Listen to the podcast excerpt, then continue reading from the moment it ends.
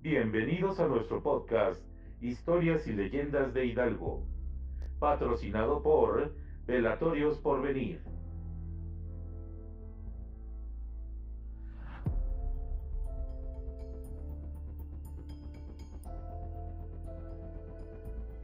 Hola, ¿cómo están? Espero que se encuentren a lo mejor, a pesar de todas estas situaciones que hemos vivido en estos casi dos años, ¿verdad? Espero que les vaya bien, les mando un abrazo, gracias por seguirme escuchando. El día de hoy les traigo una crónica de Pachuca. Esta crónica no es de miedo, no es de suspenso, es una crónica curiosa, una crónica de Pachuca en el Segundo Imperio Mexicano, 1863. Esta crónica la pueden encontrar en el libro Anales del Estado de Hidalgo profesor Teodoro Manzano. Entonces nos transporta a una Pachuca muy diferente a la que conocemos. Entonces vamos para allá. Era junio 19 de 1863. Ya las fuerzas francesas estaban en gran parte del territorio mexicano. Juárez estaba en la parte norte defendiendo la República. Maximiliano y Carlota estaban próximos a llegar y tomar la corona oficialmente. Pero mientras, pues ya había soldados en gran parte del país. Y uno de estos, una de estas guarniciones ya estaba en Pachuca y como bien tienen acostumbrado, pues van haciendo sus rondines por las calles, por las localidades. Y una de estas guarniciones fue la que de repente, al dar su rondín en una mina abandonada, la cual el autor no nos dice cuál mina era, encuentran el cadáver de un francés muerto, de un soldado francés muerto. Y esto activa las alarmas, o sea, imagínense ustedes un, un soldado muerto en territorio extranjero, a manos seguramente de mexicanos. Entonces, pues esto se convirtió en una situación de búsqueda del asesino. El comandante de la guarnición, junto con el jefe político de Pachuca de aquellos momentos, Ricardo Bell Cisneros, pues montaron una serie de averiguaciones para ver quién había sido el culpable del asesinato de este soldado francés. Preguntaron, preguntaron, pues nada.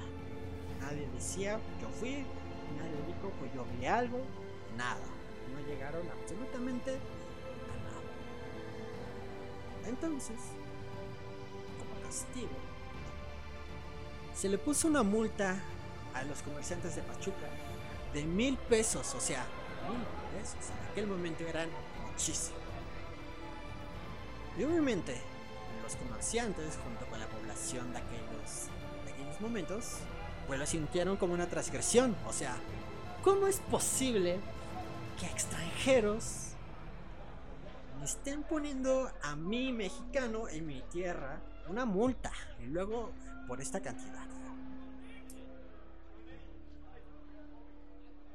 Y entonces, como respuesta, en los días siguientes, digamos 20 y 21 de junio del 63, empezaron a, a verse pegados en las esquinas de la ciudad de Pachuca algunos panfletos en contra del imperio, en contra del jefe político de Pachuca y en contra de los franceses, ¿no?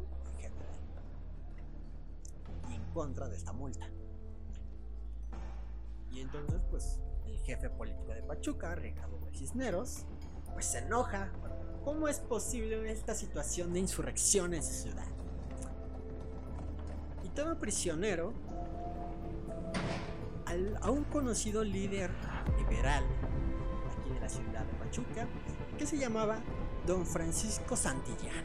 Y Don Francisco Santillán fue aprendido, se le amenazó, se le torturó, se le trató de sacar eh, la verdad, decirle quién había sido, eh, preguntarle quién había sido el francés, preguntarle dónde estaba la base rebelde de los ideales contra del imperio. Pero Francisco Santillán, callado, no dijo nada. Él totalmente se quitó la culpa de encima, dijo, yo no fui, yo no sé nada. Y no te voy a dar la ubicación de dónde están mis amigos, los seguidores de, de Juárez. La población al enterarse se manifestaron, hicieron presión. Y el jefe político de Pachuca no le quedó de otra más que dejarlo libre.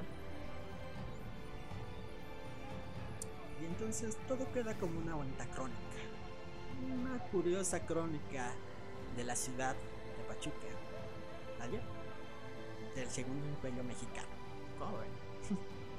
Espero que les haya gustado, les haya eh, levantado la curiosidad por saber un poco más de nuestra ciudad. Hay mucho por saber, mucho por, conocer, ¿verdad? Así que me despido y les deseo lo mejor. Soy Iván M. Castillo y fue un gusto historiar con ustedes. Muchísimas gracias. Gracias por escucharnos. Visítanos en nuestras redes sociales. Somos Velatorios por Venir Hidalgo.